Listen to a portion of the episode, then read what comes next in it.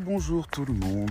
On est en semaine, on est jeudi. euh, et euh, le temps est toujours très beau, il fait toujours trop chaud, c'est toujours incroyable. On a toujours des problèmes de sécheresse. Où est-ce que va le monde? J'espère que vous allez bien. Je vais euh, aujourd'hui vous parler de quelque chose. Alors, on part d'un fait d'actualité, mais j'espère réussir à en tirer un, un enseignement marketing qui peut être vraiment très utile pour les rédacteurs web. Et donc c'est à ce titre-là que je vous le propose. Même si je vous avoue que ça me fait un peu de bien de pouvoir parler un peu plus euh, longuement euh, et librement de ce sujet parce qu'il s'agit du Burkini et tout le monde aujourd'hui euh, se déchire sur ce sujet-là. Moi, je n'ai pas le, le raisonnement, j'ai jamais eu le raisonnement de donner tort à quelqu'un. Je, j'ai toujours la même démarche depuis des années quand je suis dans un débat face à quelqu'un, c'est de lui amener des éléments qui lui permettent à lui de changer de point de vue parce que je lui amène d'autres choses qu'il n'a pas vues et dont il doit tenir compte dans son raisonnement pour l'aboutir. Donc généralement, en fait, donc, quand je fais un débat, j'ai plus tendance à être celui qui amène l'information plutôt qu'être celui qui va contredire l'autre en disant tu as tort, tu penses mal. Je, je pense que euh, on parle de là où on est, on parle à partir des éléments qu'on a, on en déduit des choses, genre euh, vous êtes plus pour Johnny Depp ou pour Amber Heard, lequel de ces deux-là ment le plus, lequel de ces deux-là mérite vos faveurs, lequel de ces deux-là ne manipule pas? Voilà, c'est un autre débat qui actuellement fait rage. Oh, il y a, il y a une magnifique petite biche qui vient de passer, une vraie, hein, pas, pas une fille, qui vient de passer. Mon chien l'a pas repéré, c'est une bonne nouvelle. Sinon, elle serait partie comme une bombe derrière. Bref, je continue. Euh, et donc, en fait, on a tendance à se déchirer sur les choses. Moi, j'aime bien l'exemple de, de Johnny Depp et Amber Heard parce que plus avance le procès, plus les éléments formels arrivent, plus en fait Twitter et le reste euh, changent de bord et se combat et, se modifie et change ses défenses, etc. Parce que en fait la réalité change. Donc le Burkini c'est la même chose. J'ai un point de vue sur le Burkini qui, qui est euh, pas absolu, mais qui permettrait peut-être de d'aborder les choses sous un nouvel angle et avec un nouveau point de vue, plus humain peut-être, qui permettrait de, de, produire un raisonnement plus complexe que ce qui est proposé. Les gens ne sont pas racistes. Je ne pars pas de cette idée-là. Le, terme raciste m'embête. Xénophobe est déjà un peu plus proche, mais, mais parce que phobe, la peur, pas, pas la haine, la peur. Euh, on a peur euh, de, du grand remplacement euh, dont parle Zemmour, par exemple. On en a peur, on le dit pas, mais, mais on voudrait, tout le monde, vous, moi, on voudrait que les choses ne changent pas ou alors qu'elles s'améliorent. On ne voudrait pas se retrouver à perdre des droits ou à nous soumettre à des choses ou à avoir des choses qu'on n'accepte pas ou qui heurtent nos valeurs. Tout le monde est comme ça. Il n'y a, pas de mal. Il n'y a pas de mal. L'idée, c'est d'être progressiste dans le sens où on va construire en effet quelque chose de meilleur à partir des éléments externes à notre culture qui viennent s'y greffer génération après génération. On a quelque chose qui se bâtit ensemble. Par exemple, euh, il y a beaucoup de Français qui n'arrivent pas encore à accepter l'idée qu'on soit devenu euh, melting pot quelque part. C'est-à-dire que on sait mélanger. On a euh, la France a un passé colonial qui la rattrape aujourd'hui, puisque ce sont les gens qui ont appris le français et qui ont appris la culture française, ou en tout cas une culture proche et compatible, pendant le temps de ces colonies, qui aujourd'hui se sentent bien à venir chez nous et à vivre avec nous, et qui sont bien plus compatibles qu'on ne le pense dans la philosophie des choses et dans la manière de vivre ensemble. Bien sûr, il y a heureusement, je dirais même, des divergences culturelles, des, différences culturelles, parce qu'elles font partie de la richesse du monde, et qu'elles sont inhérentes à des histoires locales, et qu'elles sont toujours justes, mais d'une forme de justice qui parfois échappe au paradigme dans lequel on est. Je veux dire, on a du mal à comprendre que certaines femmes dans certains pays se soumettent littéralement à leur homme euh, avec euh, la bénédiction de toute leur famille et vivent ça très bien. On n'arrive pas parce qu'en France, on est en train de combattre cette pour cette émancipation. Et ça serait un énorme retour en arrière pour nous, avec toutes nos femmes, nos femmes, le peuple français, d'accord, avec toutes les femmes qui composent le peuple français, qui tentent de changer la donne face à une injustice qu'elles ont reconnue. Dans d'autres pays, c'est pas qu'elles en sont pas là, c'est que l'équilibre est différent et que les raisons d'être, voire même les modes de survie sont différents, et, donc une organisation sociale est différente, et ça a du sens pour elle à cet endroit-là. Mais il faudrait être né là-bas pour comprendre toutes ces choses-là. Donc la première chose que je voudrais dire, c'est un message de tolérance. La tolérance, c'est pas le fait de nier les différences, c'est le fait de les reconnaître et de les accepter et de les vivre de les vivre pleinement, comme, comme des rencontres. Donc ça commence par là. Je sais que tu es différent de moi. Je sais que au minimum ta couleur de peau est différente de moi. Mais bien plus loin, je sais que nous n'avons pas le même relationnel à la vie, à la société, à la famille, à l'amour, à l'engagement.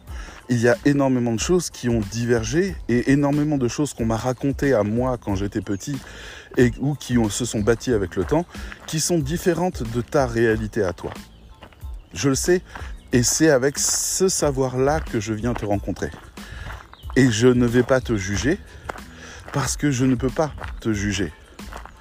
Je ne peux pas te donner mon opinion, à part en commençant par nous en France, voilà ce qu'on pense. Là, je veux bien qu'on partage. Mais si je viens te dire tu as tort, il faut m'arrêter. C'est le premier point que je voudrais poser un instant. Parce qu'on parle du Burkini et on parle d'une autre culture. On parle d'une autre réalité. Quand j'ai publié hier sur euh, Facebook un message de colère par rapport à notre ministre de l'Intérieur, Darmanin, qui est une personne que je trouve abjecte en tout point, euh, et qu'il et qu'il contredisait en fait la décision de Grenoble, euh, de la ville de Grenoble, d'autoriser le burkini dans les piscines. Soit dit en passant, Grenoble a fait les choses intelligemment et je dirais même avec une certaine malice, puisqu'ils ont autorisé le burkini, mais ils ont aussi autorisé les seins nus. Les deux. Donc je trouve ça intéressant de voir qu'ils ouvrent les deux extrêmes, en quelque sorte, à propos de la nudité des femmes, un peu comme un signal qui veut brouiller le message politique qu'il y a autour de l'islam en France. Et je trouve ça bien qu'ils disent nous sommes ouverts à une chose essentielle qui est le choix des femmes. Et nous l'ouvrons au maximum. Si nous autorisons les femmes qui viennent à la piscine municipale à ne pas euh, se dévêtir et à cacher leur corps aux autres, nous reconnaissons que c'est un choix qu'elles ont le droit de faire. Et de l'autre côté, eh ben, nous autorisons complètement l'inverse s'il le faut. Comme j'ai dit hier dans mon billet, euh, la seule chose sur laquelle on peut débattre, c'est la notion de l'hygiène. Et ça, c'est la science qui statue ça. Alors, soit on détermine que le burkini n'a pas suffisamment de critères d'hygiène pour être accepté dans les piscines et peut poser des problèmes, soit on apporte une solution pour que ce soit mieux et que ce soit le cas. On peut, par exemple interdire les franges, ces, ces bouts de tissu qui entourent le burkini, parfois, et leur dire écoutez, non, vous partez sur des combinaisons si vous voulez, parce qu'il y a moins de surface, moins de trucs, et puis hygiéniquement, on peut valider ce truc-là. Par exemple, j'en ai aucune idée. On a le droit d'aller à cette échelle-là en disant, ok, le style, ça on va dire non. Je veux dire, les shorts de bain sont déjà interdits pour ces raisons-là. Mais on va quand même penser à la demande, qui est, je ne souhaite pas du tout qu'on me voit, qu'on voit mon corps. Moi, j'ai pas vraiment d'avis à poser là-dessus. C'est-à-dire si je me limite aux choses, une femme, je formule ça de cette manière-là, une femme, comme tout citoyen, a-t-elle le droit de disposer de son image et de ce qu'elle souhaite montrer ou pas au monde? A-t-elle ce droit-là? Ou est-ce qu'on va obliger les femmes à toujours montrer leur corps le plus possible sous prétexte d'hygiène ou autre chose? Est-ce qu'on peut entendre cette demande qui émane bien sûr des femmes musulmanes, euh, pour certaines d'entre elles qui, souhaitent aller jusque-là, et qui ne souhaitent pas intégrer leur féminité à la société, qui souhaitent la préserver? Je n'ai pas à juger ce choix-là, je ne le comprends pas forcément. Mais pourquoi est-ce qu'il serait invalide? C'est un citoyen français qui le formule. Donc pourquoi ça serait invalide? Et euh, et de l'autre côté, je peux me poser la question, comment dire, euh,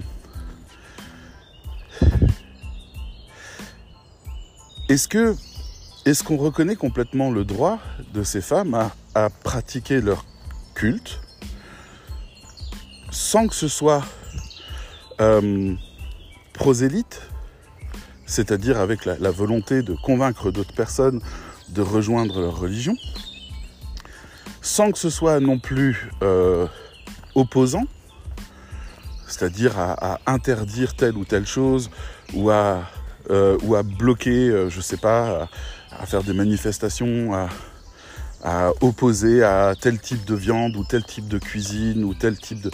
Voilà, et si c'est pas militant, et que ça relève juste d'une conviction personnelle, donc pour moi que ça relève de la liberté de culte, est-ce qu'on peut vraiment pas être intégratif sur cette question-là en amenant une réponse Une réponse qui leur dit Vous êtes chez vous Si on peut aider, on aide.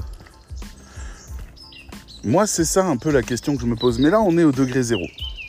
Dire, Darmanin, il m'agaçait énormément parce que il représente l'État. Et l'État a un avis sur ce que les, femmes doivent exposer ou non quand elles vont à la piscine de leur corps. moi, là, j'ai un problème. L'État devrait se contenter de parler d'hygiène et de sécurité. Le reste me choque. Ça me choque parce que c'est l'État. Je dis ça parce que, bien sûr, quand j'ai posté mon, mon post euh, hier, j'ai reçu des réactions. Alors, il y a des réactions positives qui sont apparues officiellement en bas du post, des commentaires et tout, mais j'ai eu aussi des gens qui m'ont contacté en MP et qui ont souhaité poursuivre la discussion. Et c'était somme toute, euh, tout à fait bienvenue et on a pu discuter. Et c'était des femmes très révoltées par rapport à mon discours parce qu'elles me disaient Tu es irresponsable. Le burkini symbolise la soumission des femmes et nous devons nous y opposer. Le burkini, c'est des choses imposées par la famille selon des traditions qui ne sont pas les nôtres et qui s'imposent dans l'espace public et on n'en veut pas. Et là, mon raisonnement est toujours le même.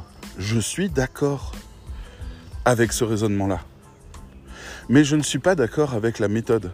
Je ne veux pas que mon État, ma France, décide qu'une personne doit se plier à une volonté commune de s'opposer à quelque chose de supposé. C'est-à-dire, il y a des femmes qui choisissent le burkini euh, en tout état de cause, parce que ça leur convient, parce que c'est aligné avec ce en quoi elles croient, et personne leur a imposé quelque chose. Elles défendent juste ça. Il y a des réalités qui nous échappent. Je sais que par exemple, euh, j'avais vu à un moment donné des témoignages de femmes qui portaient la burqa dans des cités et qui disaient euh, on est vraiment beaucoup plus en sécurité avec la burqa on se fait un peu insulter vite fait, mais personne n'essaye de nous toucher ou quoi que ce soit parce que personne ne sait qui est la femme qui est en dessous et qui est son mari. personne ne sait ça. Donc c'est un peu comme des paquets surprises qui se baladent. Euh, si ça se trouve, ça va te sauter à la gueule. Et donc en fait, les, gens dans les cités ont tendance à respecter les femmes qui sont sous les burkas.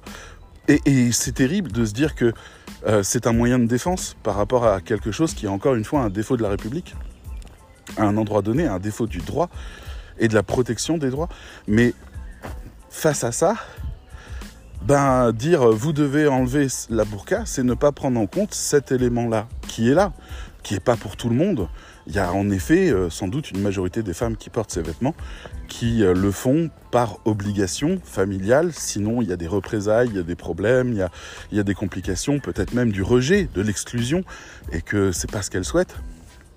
Alors, moi, j'ai pas de problème avec le fait qu'on attaque ce modèle-là en leur disant ici c'est la France.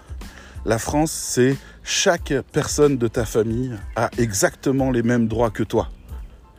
Exactement les mêmes droits et les mêmes devoirs. Et tu n'es pas en droit d'imposer quelque chose à quelqu'un d'autre. Euh, c'est. Euh, il y a des termes par rapport à ça. Euh, voilà, c'est un acte malveillant, jugeable au tribunal, si tu imposes par la force quelque chose. Mais, ok, là, c'est pas à la République d'agir. C'est pas à la République parce que la République représente tout le monde, y compris ces gens, s'ils s'ils ont la nationalité française, ils sont une part de la République. Et donc on ne peut pas leur dicter à eux leur conduite en disant vous n'êtes pas conforme à la République puisqu'ils font partie de la République. Le fait qu'ils soient là, c'est la preuve qu'ils sont français.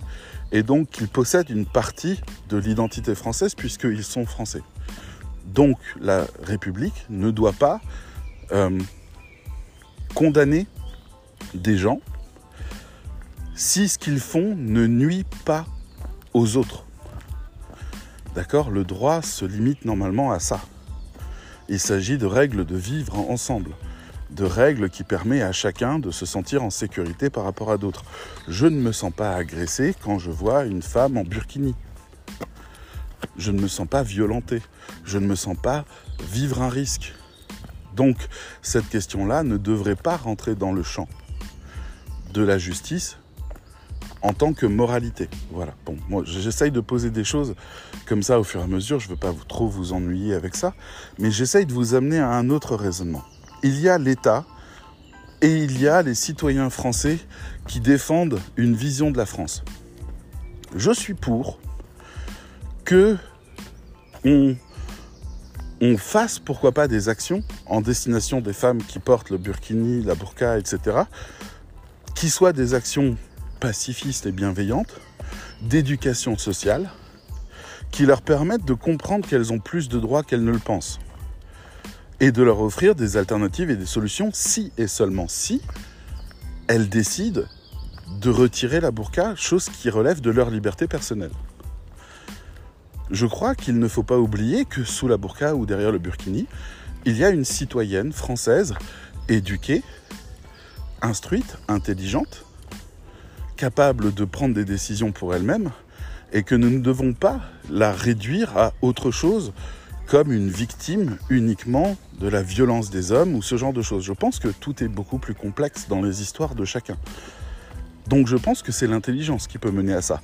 Il pourrait y avoir, je ne sais pas, euh, une association des femmes musulmanes de France progressistes qui travaillerait sur de la communication, des publicités, des choses comme ça, qui éveilleraient les consciences de ces femmes euh, qui s'imposent ou à qui on impose ce vêtement, en leur disant est-ce que c'est vraiment ce que tu veux?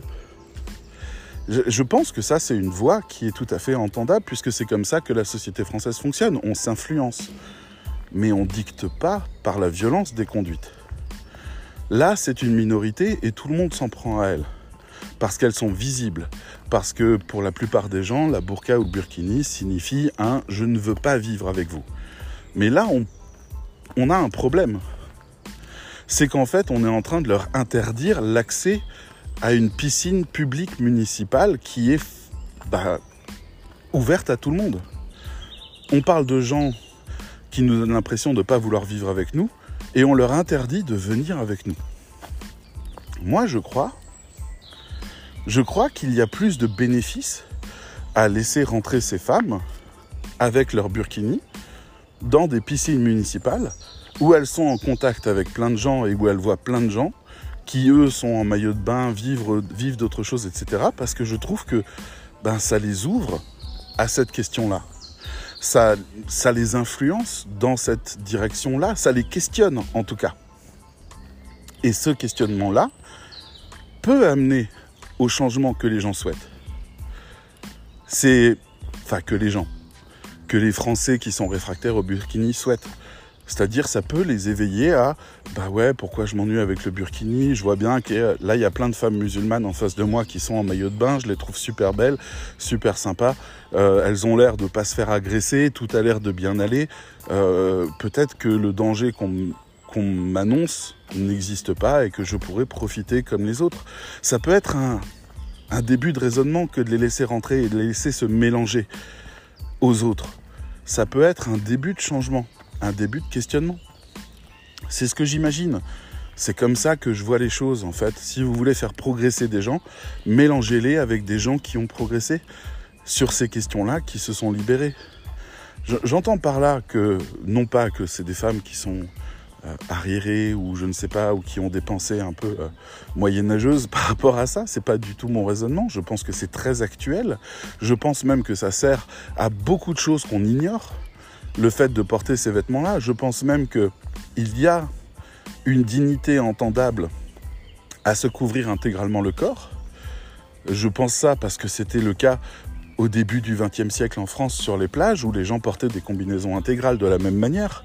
Je pense aussi à la révolution que ça a été euh, pour les femmes de réduire le maillot jusqu'à arriver au bikini et on se souvient de ces photos où il y a un policier qui prend des mesures du maillot de bain pour savoir s'il est légal ou pas parce que oui, les, le gouvernement français de l'époque avait fait voter une loi, un arrêté qui définissait la taille minimale des maillots de bain sur la plage.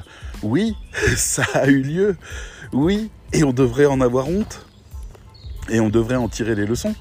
Oui, il y a des gens, j'ai vu d'ailleurs dans les commentaires sur Facebook, des gens qui disaient, mais euh, euh, moi, si le burkini est autorisé, euh, je suis pas musulmane, mais je m'en paye un parce que je suis pas à l'aise avec mon corps, j'ai pas envie de le montrer aux autres. Et je trouve ça bien qu'on ait des gens qui puissent être élégants à la piscine sans s'exposer et exposer ce qui fait euh, leur complexe. C'est pas déconnant. Donc, on pourrait voir ça comme un progrès, quelque part. Même si ça concerne des femmes qui s'imposent ça, mais je pense qu'elles se l'imposent volontairement et qu'elles l'acceptent et que c'est ce qu'elles souhaitent. On parle de libération des femmes, j'entends. J'entends, il y a quelque chose à faire. Il y a quelque chose à faire par rapport à ça. Mais je reste sur mon idée que ce n'est pas à l'État de le faire, mais que c'est aux, citoyens, par contamination, par influence, par éducation, par raisonnement, éventuellement à l'éducation nationale de parler de tolérance, d'acceptation, de travailler sur cette idée de tolérance où on accepte la différence des autres et où on la juge pas mal, de ne pas en vouloir à ces femmes de rester sur leur conduite et de rester euh, euh, focus sur leurs principes parce qu'on leur a imposé, parce que des hommes leur imposent, parce qu'elles ont grandi là-dedans. Et ça reste la France, elles sont quand même en contact avec la France, elles voient ce qu'elles voient quand elles se déplacent dans la rue, quand elles regardent la télé, quand elles suivent les trucs, quand elles suivent euh, ces euh, jeunes femmes arabes qui font aujourd'hui euh, des chroniques dans les médias, qui sont célèbres, qui sont pipolisées, qui sont etc. Elles voient cet autre monde. Et elles y ont accès et elles le savent que la France les accueille si elle décide de changer et doit les accueillir aussi si elle ne décide de ne pas changer ça fait partie de cette liberté-là. Mon principe fondamental sur cette question-là, c'est on a assez dit aux femmes ce qu'elles devaient faire de leur corps.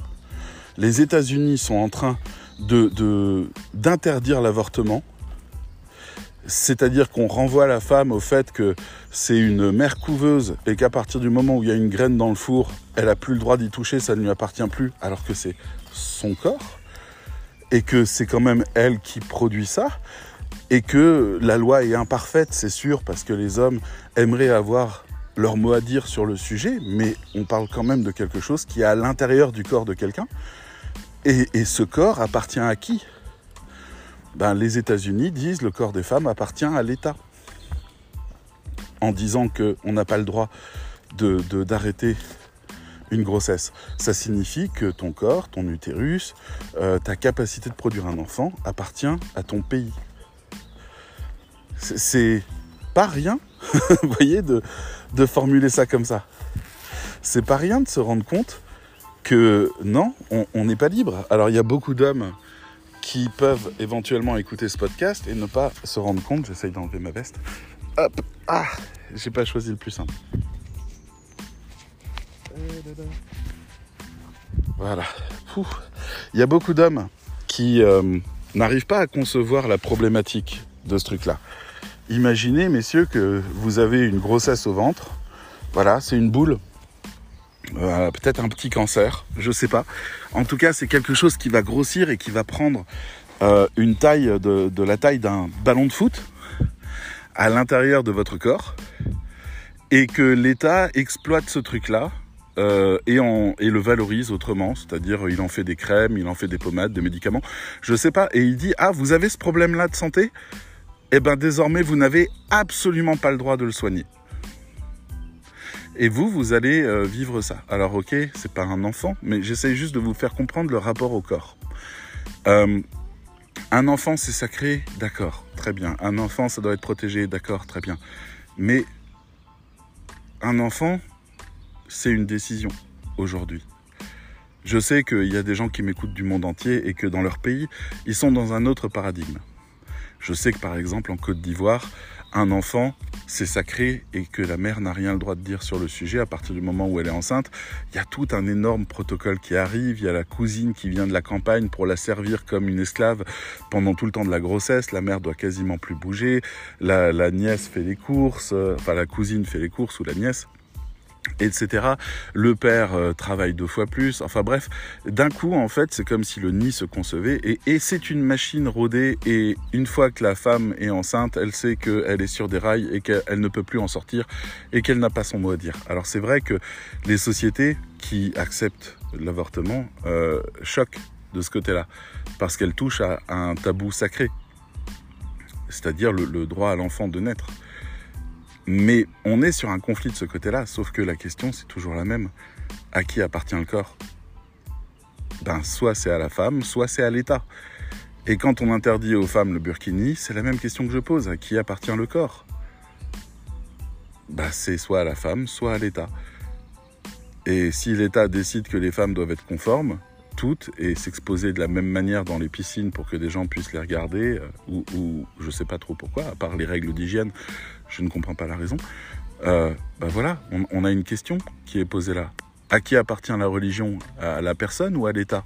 À qui appartient la conviction? À la personne ou à l'État? Vous voyez, j'écarte l'État. À cet endroit-là, j'écarte l'État, c'est important. Et je me re-questionne sur euh, finalement quel est le, le droit fondamental d'un citoyen français à disposer de son corps, à exposer son corps, etc., etc. À part des règles d'hygiène qui impose dans les hôpitaux de se retrouver en chemise avec, vous savez, la chemise ouverte derrière pour qu'on ait le cul à l'air, etc.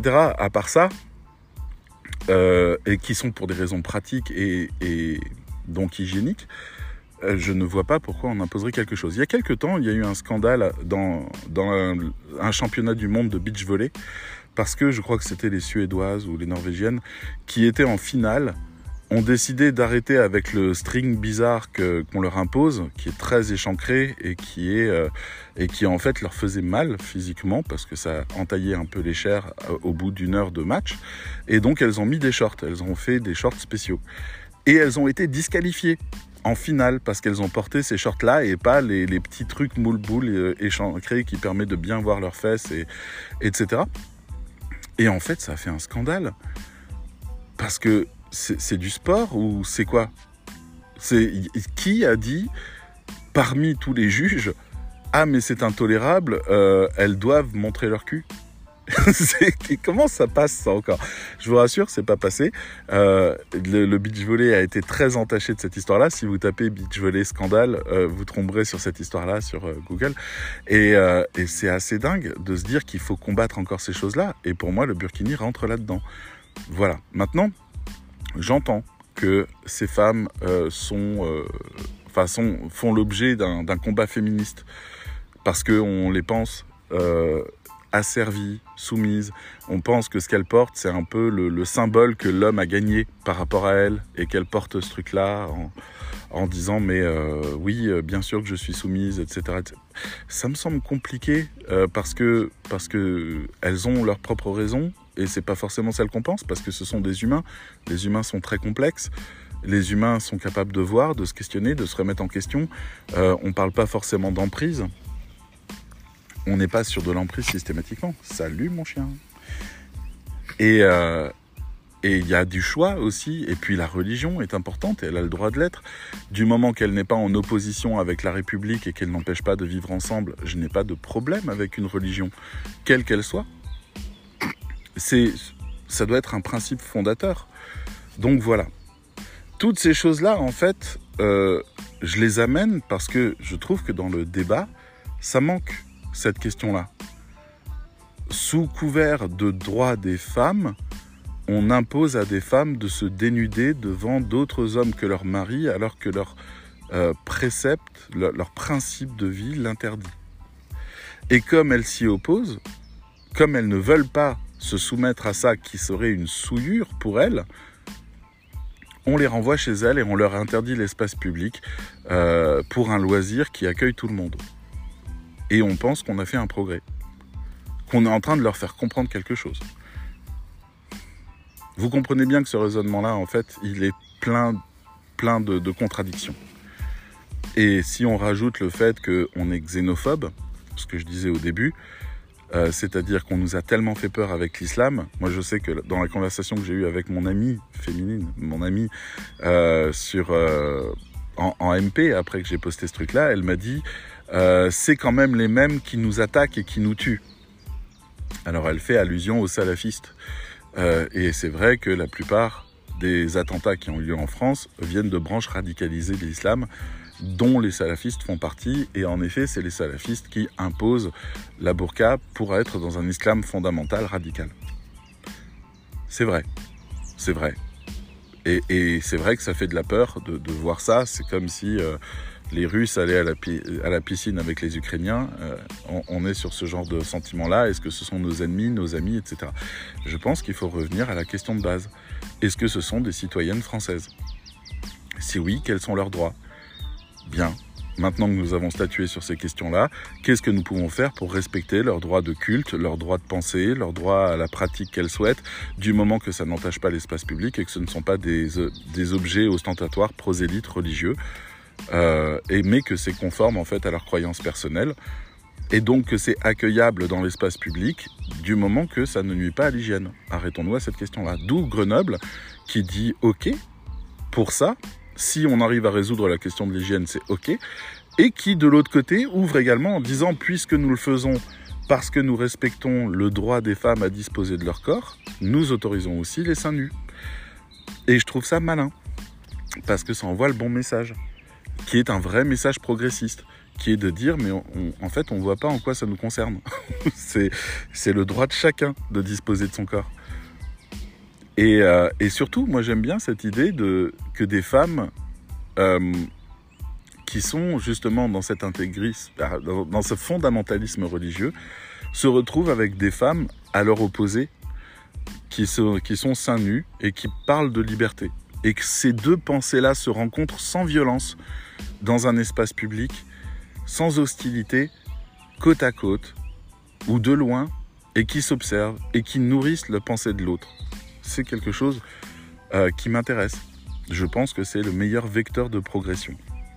Donc voilà. Bon, ça fait 30 minutes que je vous parle de ça. Je pense que j'ai fait vaguement le tour. Il y a encore énormément de détails. On pourrait parler de ce qui se passe dans les pays euh, comme l'Afghanistan ou l'Iran ou ce genre de trucs, euh, ce qui se passe dans le livre Soumission de, euh, Michel Houellebecq, où en fait un président musulman, enfin un politique musulman prend le contrôle du pays en tant que président et grâce à des manœuvres politiques se retrouve avec une majorité à l'Assemblée et que des lois liberticides des femmes commencent à apparaître. On peut parler aussi de cet Afghanistan actuel où les femmes se retrouvent de nouveau avec des burqas, se retrouvent avec l'interdiction de conduire, l'interdiction de, de prendre l'avion seul, etc. On est d'accord. Ou même ce qui se passe à Dubaï alors que c'est censé être progressiste et qu'on se retrouve quand même avec des principes de ce type-là. On est d'accord. Mais on parle de la France. C'est-à-dire qu'à la place de, rendre les coups, à la place de faire justice, on pourrait aussi montrer l'exemple. L'Angleterre est connue pour l'intégration, la France est connue pour l'assimilation, deux techniques d'accueil différentes des étrangers et de leur culture. La France dit pas de problème avec ta culture du moment que tu absorbes la nôtre et que tu te conformes à la nôtre. Dans les années 60, les musulmans qui sont venus travailler dans ma région, les mineurs, euh, eh ben, ils, sont, ils ont bouffé du saucisson, ils ont bu du vin pour s'intégrer. Parallèlement à ça, en Angleterre, il y a des femmes policières qui se baladent avec des turbans et avec des voiles. Et ça pose de problème à personne, c'est ok parce que c'est la culture de l'autre et on l'accueille. Le raisonnement que j'ai de la France depuis le début, depuis, enfin depuis le début, depuis que euh, Nicolas Sarkozy a posé la question de l'identité française et que j'ai voulu savoir si j'étais capable d'amener une réponse, quelle qu'elle soit. Euh, dommage que ce débat-là ne soit pas allé au bout. Euh, c'était vraiment intéressant, même si c'était peut-être trop provoquant. Je crois que nous sommes dans une famille recomposée. Je crois que nous avons tous une mère commune qui est la France, la République, que nous devons protéger, chérir, qui est notre euh, foyer. Mais je crois que nous avons pour beaucoup des pères différents qui nous amènent un autre élément de culture. D'ailleurs, on peut imaginer les musulmans ou les juifs, on peut imaginer aussi les bretons, on peut imaginer les lorrains, on peut imaginer les gens du sud de la France, on peut imaginer les parisiens. On sent bien qu'on n'est pas les mêmes. Mais on a quelque chose de commun. C'est la France. C'est notre mère, et sinon, pour le reste, on est une famille recomposée. Donc oui, parfois on juge les autres, mais c'est pas forcément nécessaire. Ou en tout cas, ça peut être quelque chose de bien plus euh, positif en termes d'évolution sociale. Alors je crois que les féministes, et, que ce soit des hommes ou des femmes, qui essayent d'empêcher le burkini, devraient se demander si c'est la bonne approche pour convaincre ces femmes d'arrêter le burkini. Les convaincre, de se poser la question. Je dis pas qu'elles doivent arrêter. J'ai pas d'avis sur la question parce que encore une fois, il y a des cas où c'est complètement ok. Mais au moins qu'elles se posent la question et que s'il y a en effet euh, une soumission, eh ben, de les libérer de cette soumission et de les faire se re-questionner sur leur usage. C'est possible qu'une femme sorte de, de l'emprise d'un homme euh, fondamentaliste et décide de garder le burkini parce que finalement elle croit en cette valeur-là. C'est possible. Je veux dire, c'est ça la liberté. La liberté de penser qui est euh, dans les droits de l'homme. Les hommes naissent libres et égaux en droit en France. Donc, a priori, euh, les femmes, ben, bien sûr, euh, font partie de ces hommes dont on parle, et donc elles ont les mêmes droits. Ça, c'est ma vision. Elle est peut-être trop libertarienne, elle est peut-être pas assez cadrée, mais je trouve qu'on nous a beaucoup raconté un, monde qui fait peur, alors qu'en fait on parle de femmes qui ne nuisent à personne, qui ne veulent de mal à personne, qui ont fait une vidéo rigolote où elles ont chanté dans une piscine après avoir forcé l'entrée avec le, le, burkini pour imposer le débat parce que pour elles c'était vraiment important de faire partie de cette société, d'avoir le droit à cette piscine, d'avoir le droit d'être avec les autres tout en restant elles-mêmes. Je pense que c'est à accueillir comme, un, comme une question, et pas comme une agression. Donc voilà.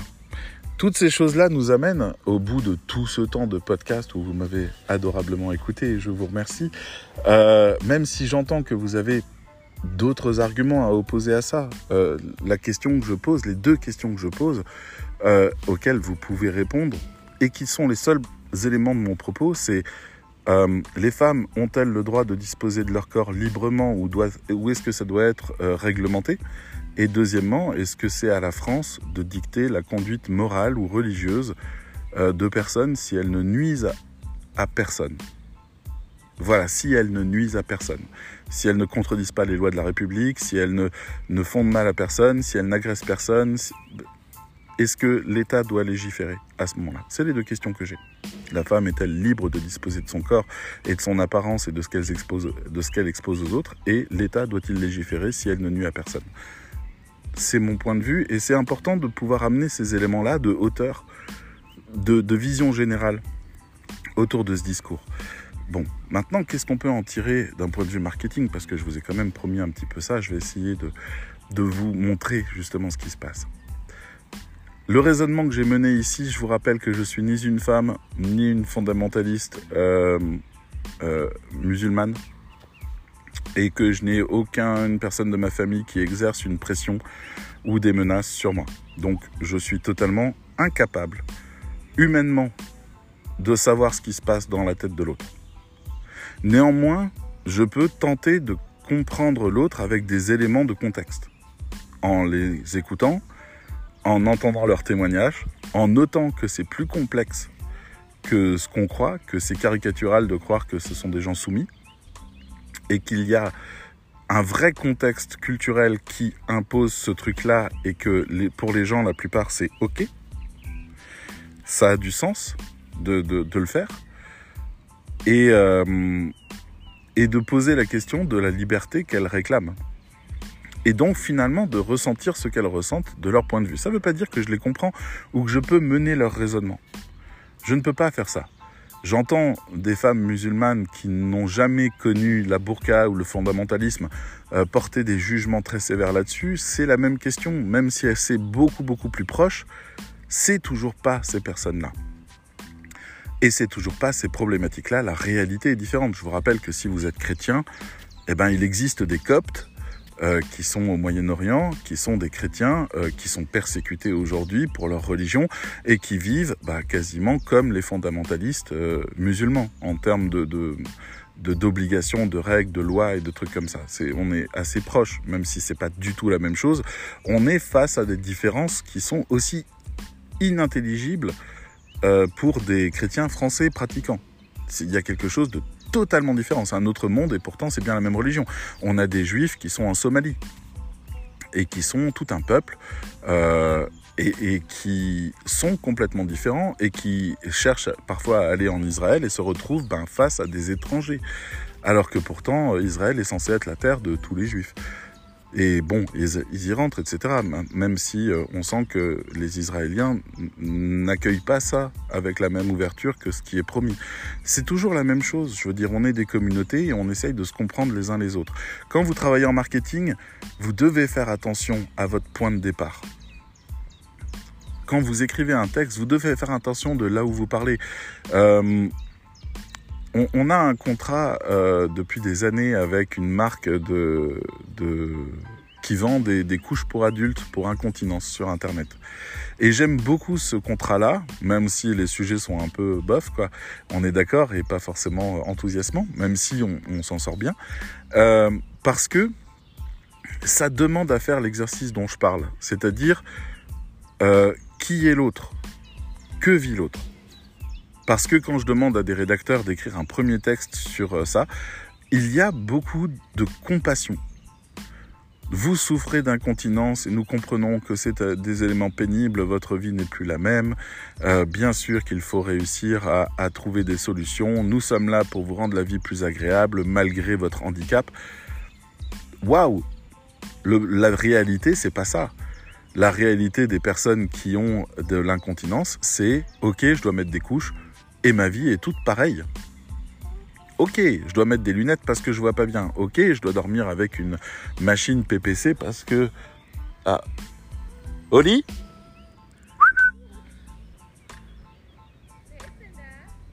Hallo Ich habe einen Hund. Ich habe ein kleines Hund. Ja, ich verstehe. Oli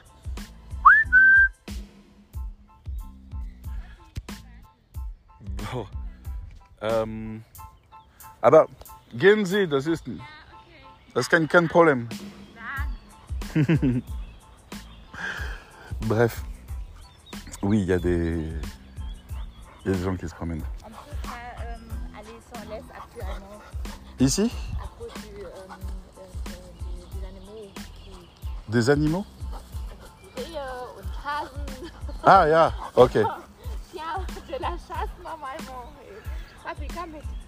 Ich verstehe.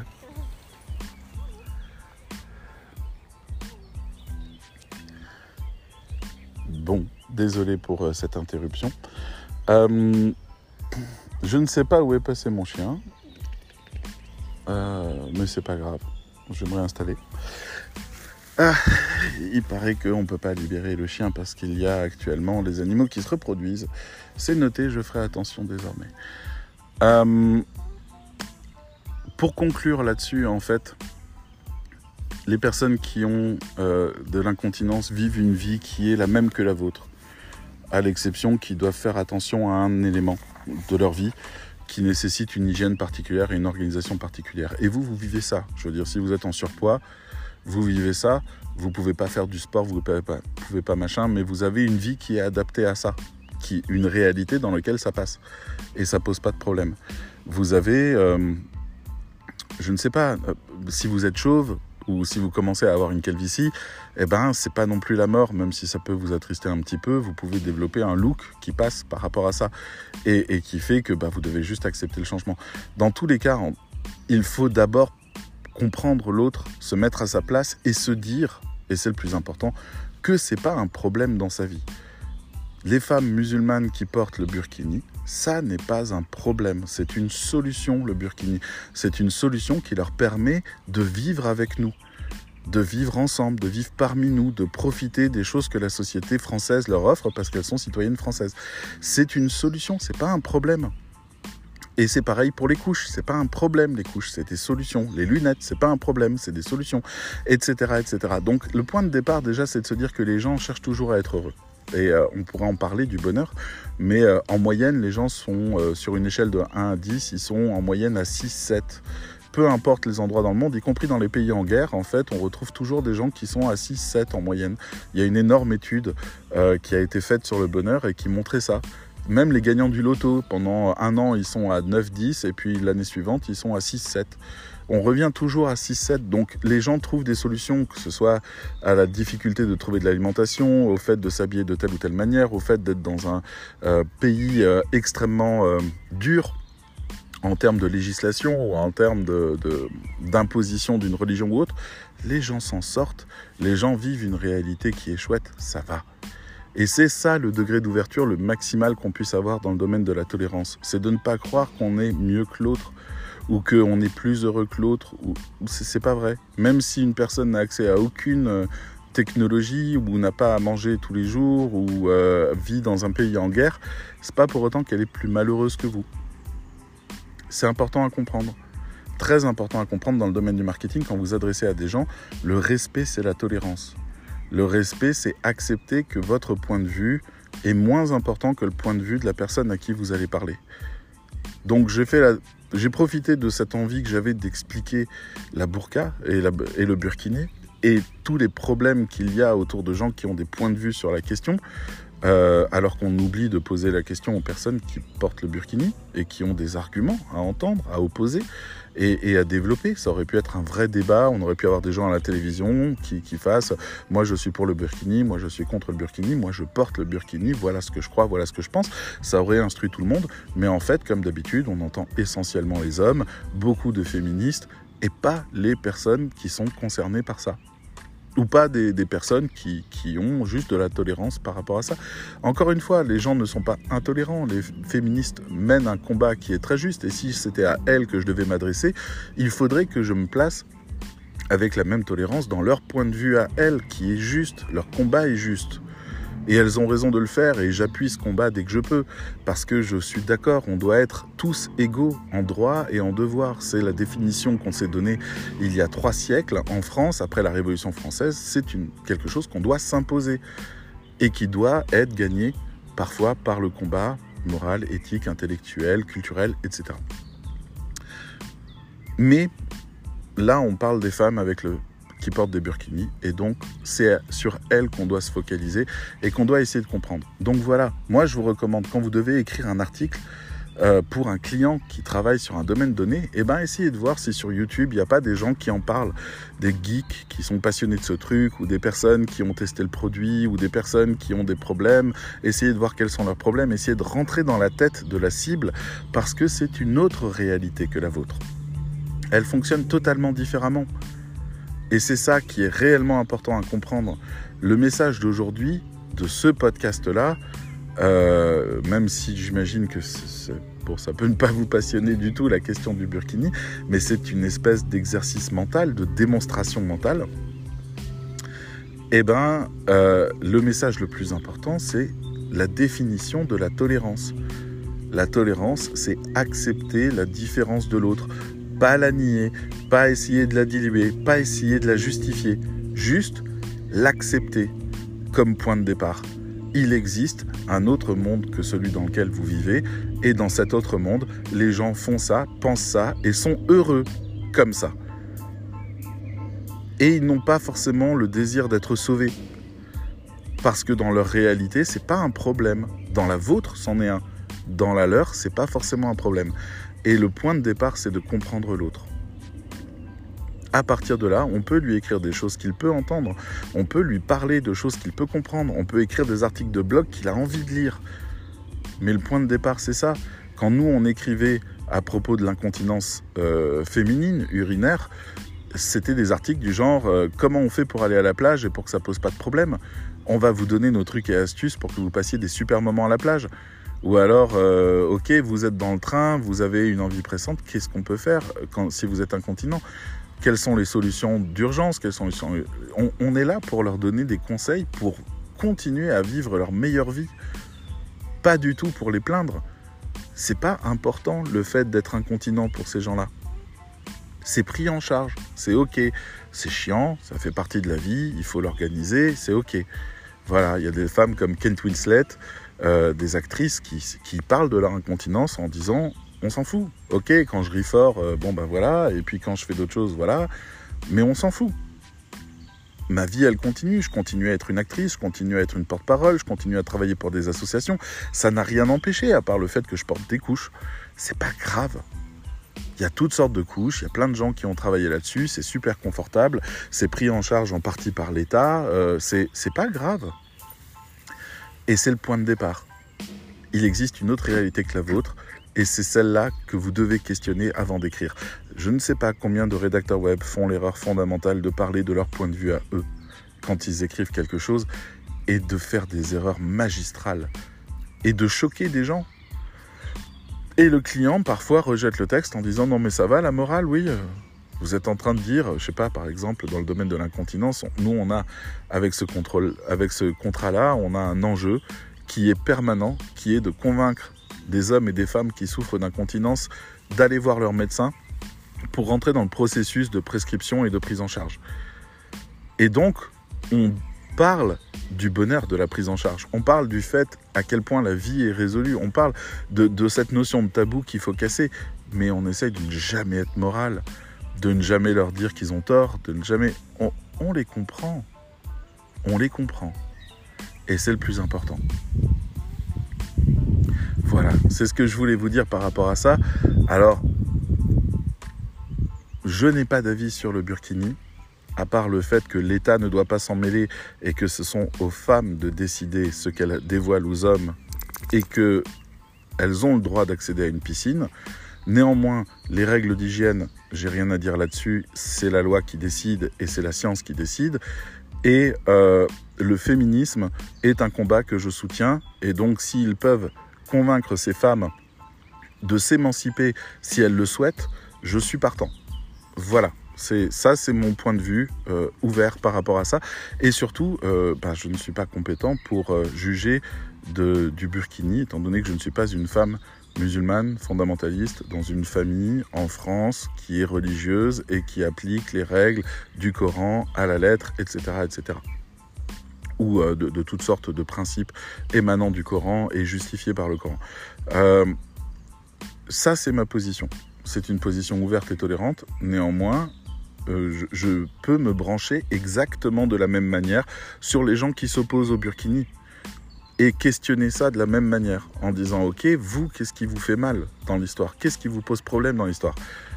Et euh, j'entendrai parler des attentats, des conflits, des pays où la femme est tellement maltraitée, où elle est lapidée, euh, parfois où elle est violentée, réduite à rien et où en fait ben, on reproduit le modèle en France et on doit combattre ce modèle en France. Et je l'entends aussi. De la même manière je l'entends et je peux le comprendre. Je reste juste sur les choses intangibles le fait que le féminisme la règle numéro un c'est la femme a le droit de disposer de son corps comme bon lui, soit, lui semble et aucune personne ni aucune instance ne peut statuer sur la manière dont elle doit s'habiller ou si elle doit porter des enfants ou non. C'est ça, pour moi, le féminisme C'est peut-être pas la meilleure décision, mais je enfin la meilleure définition, mais je pense que c'est ça. Voilà, je m'arrête là parce que de toute façon, euh, je n'ai pas le temps d'aller plus loin. Euh, mon podcast est limité à une heure sur cette application. Néanmoins, je vous remercie de m'avoir écouté jusque-là. J'espère que ça n'a pas été trop ennuyeux et que vous y avez appris des choses et en tout cas que ça vous aide à construire la définition de la tolérance et de la curiosité de l'autre et de la préparation justement euh, à communiquer avec l'autre en partant de sa réalité à lui et pas de la nôtre et, de garder cette ouverture parce que c'est le cœur même du marketing, c'est la leçon majeure du marketing. L'autre, c'est pas nous, et les besoins de l'autre, c'est pas forcément les nôtres, et nous devons comprendre d'abord avant de parler. Je vous dis à très bientôt. Bye.